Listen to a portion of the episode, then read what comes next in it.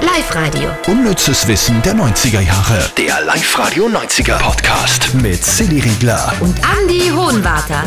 Ja, hallo. Jetzt wieder für euch äh, zu, kurz zum Weg in die Arbeit oder schnell mit dem Hund um die Ecke äh, zum Mitnehmen. Die unnützesten. Das, na. ich habe mir das so schön überlegt. Ja, das unnützeste, dem, dem magst das du sagen? Das Unnützeste vom unnützen Wissen dieser Woche. Perfekt. Wir starten mit Platz Drei. Äh, es war so ziemlich, glaube ich, ja, mit Sicherheit der gruseligste Film der 90er Jahre, Das Schweigen der Lämmer, mit Jodie Foster als FBI-Agentin Clarice Starling und Anthony Hopkins war der Kannibale, der Hannibal Lecter. Und wie es ja oft so ist bei Filmen, war er nicht die erste Wahl unter den Schauspielern. 90er-Experte Andy Hohenwarter sagt an. Der legendäre Sean Connery wäre es gewesen. Also den kennt ihr ja als James Bond. Der wäre ursprünglich von den Regisseuren und Produzenten vorgesehen gewesen, aber der hat dann das Drehbuch gelesen und hat gesagt, na, um Gottes Willen, das ist ja furchtbar. Also der hat das ganz abstoßend gefunden und hat die Rolle dann abgelehnt. Wahnsinn. Man muss ja auch dazu sagen, Anthony Hopkins hat ja damals einen Oscar gekriegt für die Rolle. Äh, und war, also damit hat er einen Rekord aufgestellt, weil er ja nur ganz wenig zum Sehen war. Ah, das haben wir schon Das mal war gehabt, der gell? Oscar für die kürzeste Performance.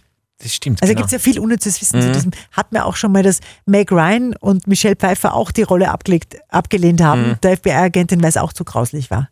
Ja, hätten, hätten die mal gewusst, gell, was da. Das ist so wie beim, haben Sie damals gedacht, das ist so wie Adam und Eva heute, oder? So, dass man. Ah, die Reality, die ja. Nein, das, das ist also- grauslich, das mache ich nicht. ja, leider denken sich diese Leute nicht und machen Ja. mit bei dem Trash-Format. Ja, ja, gell? So, jetzt sind wir bei Platz 2. da haben wir quasi Boyband-Wissenschaft betrieben, weil es ist ja so, jede Boyband hat so ihre klassischen Rollen, ja, so klassische Rollenverteilung. Es gibt immer den extrem Fashion, ist meistens der Leadsänger, äh, dann gibt's meistens oft auch einen Sch- einen Schwulen, der mit dabei ist, dann gibt's den Bad Boy und oft auch den einen Schönen, der eigentlich nicht singen kann, weil nur dabei ist, weil er äh, schön ist und tanzen kann. Und das war bei den Backstreet Boys der Schwarzhaarige, der Kevin. Nein, bis sie singen kann er schon. Hat er, kann der singen? Ja, es geht schon. Also die haben ja dann alle sehr viel Unterricht bekommen und die können mittlerweile wirklich alle singen. Am Anfang hat es eigentlich nur der Brian können und der Nick und die anderen haben es halt dann so gelernt. Aber jetzt geht's schon. Okay. Also Da nur kennen falls Sie da was. jetzt, äh, bevor wir da einen Shitstorm lostreten bei den Backstreet Boys Fans. Bestimmt, ja. Ja, Sagt sie, boah, sind super, über die kann man eh nichts Negatives sagen. das stimmt, ja. Der Kevin war auch sehr schön, aber eben, ob er singen kann, aber wenn du das sagst, dann stimmt das natürlich. Wir gleiten völlig ab. Ja. Was wir euch eigentlich sagen wollten, dass Genau. Kevin von den Backstreet Boys ursprünglich vor den Backstreet Boys Versace-Model war und was wir noch toller finden, dass er in Disney World den Aladdin gespielt hat. Singend auf dem Teppich. Das ist echt cool. Echt cool. Aber Platz 1 ist noch viel cooler. Ja, voll. Platz 1. Diese Affäre werdet ihr so schnell nicht mehr vergessen. Sänger Brian Adams hat in den 90ern eine Affäre gehabt mit Prinzessin Diana. Oh mein Gott. Ja, also es war so. Das war 1996 offenbar. Die Diana hat sich gerade von Prinz Charles getrennt und angeblich da tatsächlich kurz mit Brian Adams herumgemacht.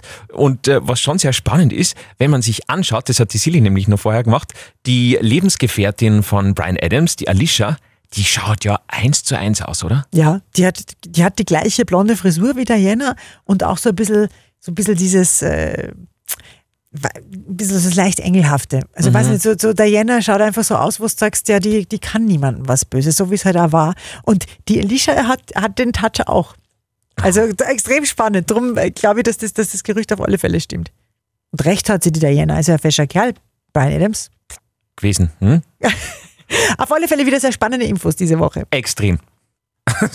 Selbstlob ist immer sehr sympathisch. So, du, schneid das weg. Okay. Lass das sowieso dran, ich kenne ja.